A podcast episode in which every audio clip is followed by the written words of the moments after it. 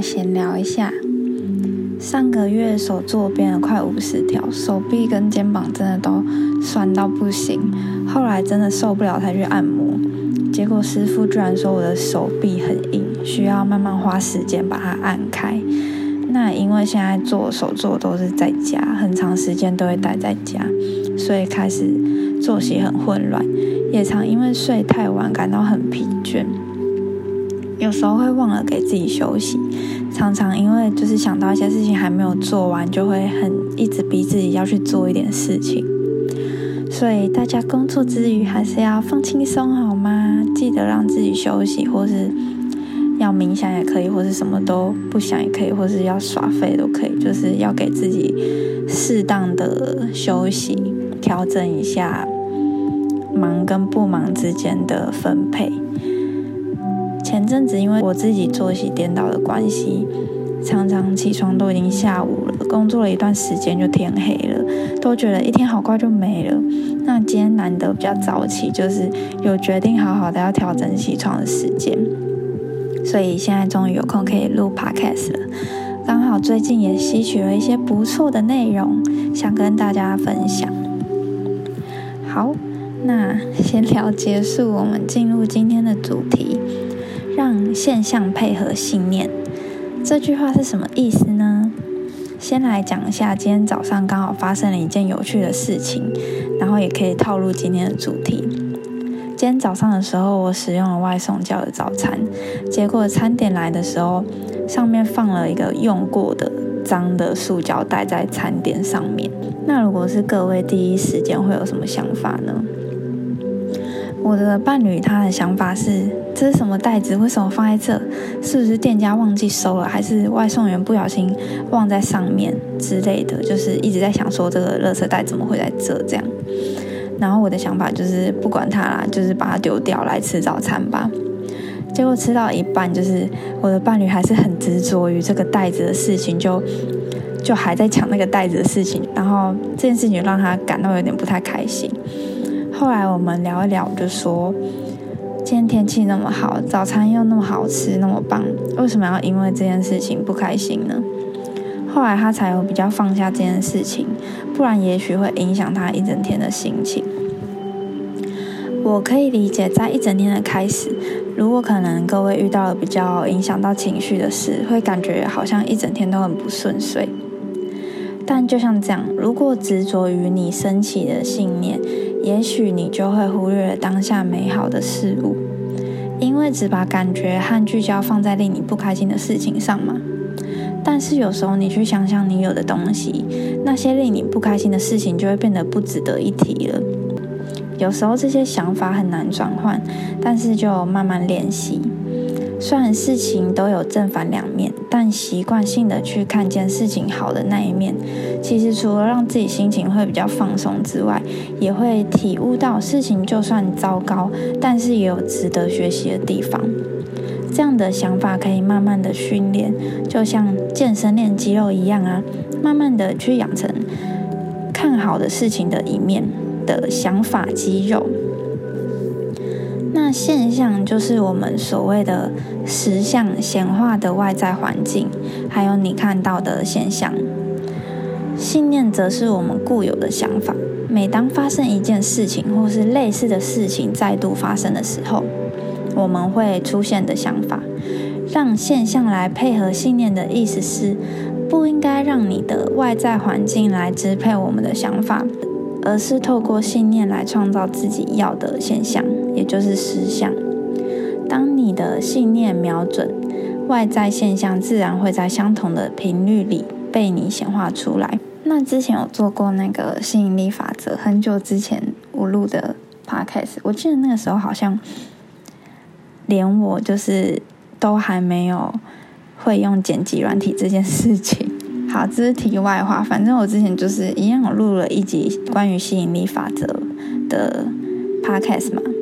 那很多人误以为所谓的吸引力法则是要把想要的人事物吸引来自己身边，因为这个名字是这样子的。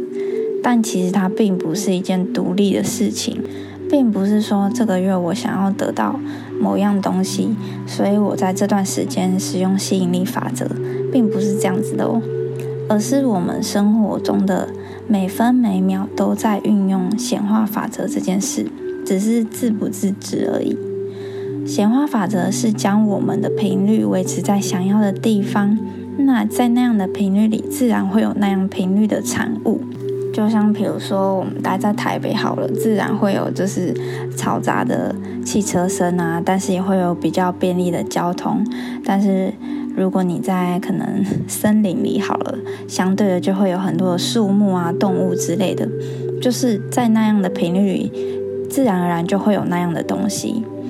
比如说，我待在低频不开心的频率里，就发生了可能饮料打翻啊、雨天就滑倒啊之类的，这样让你觉得很衰，然后令你不开心的事。因为宇宙不会分辨好坏嘛，它只知道，因为你处在这样不开心的频率里，所以你会得到这样令你不开心的事。相反的，我待在喜悦快乐的频率里，就发生了。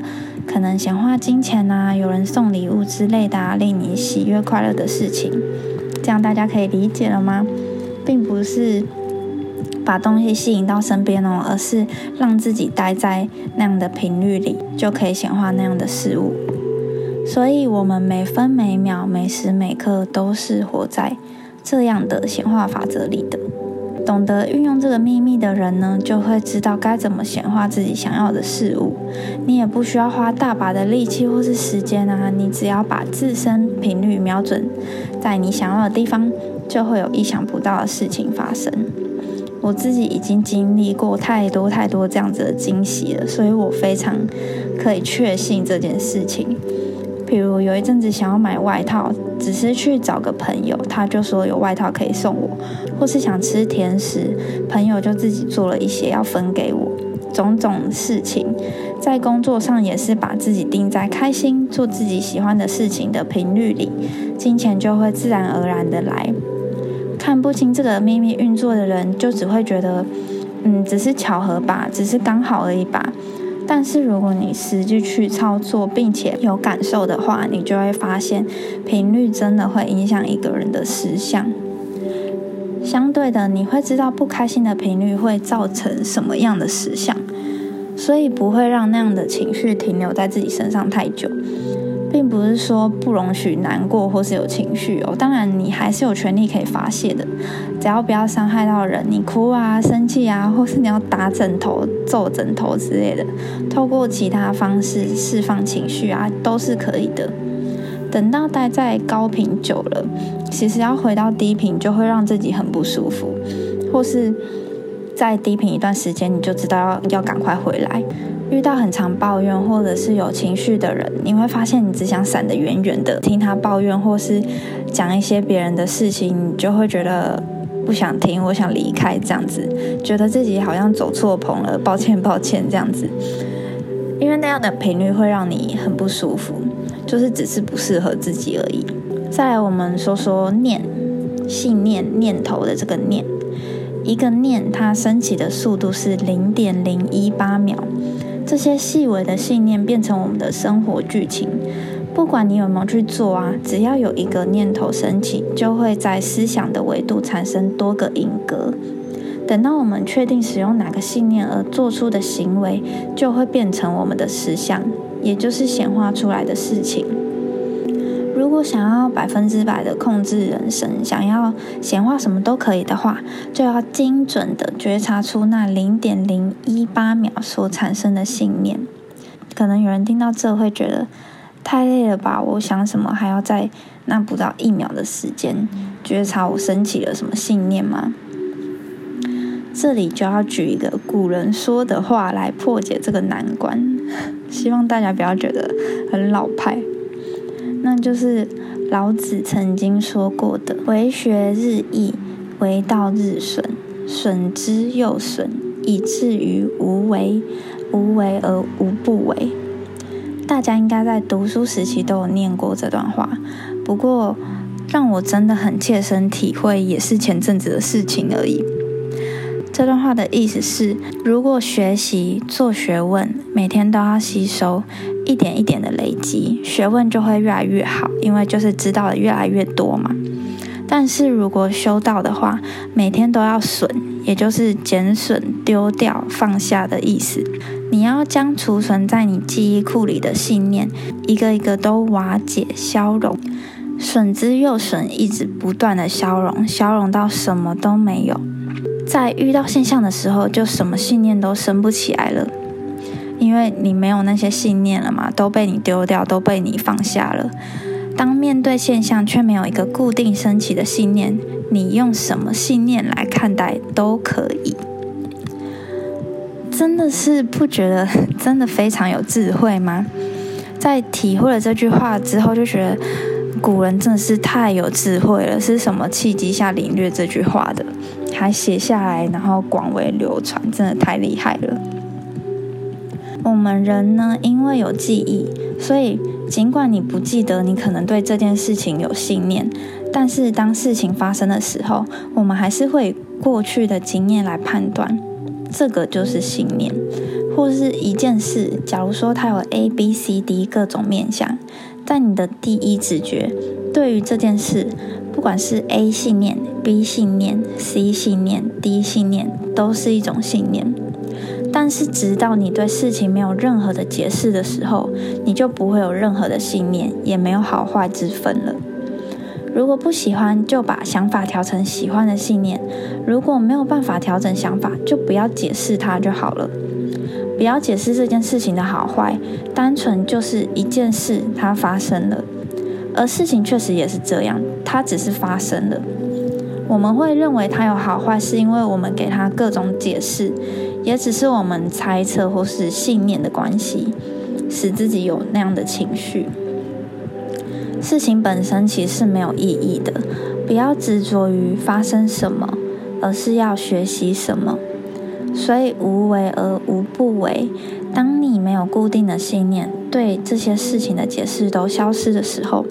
你就可以用任何你想要的想法或是信念来看待所发生的事情，同时呢，就可以那样子显化，让现象来配合你的信念，就是这个意思。让现象来配合你的信念，而不是让现象来支配你的信念。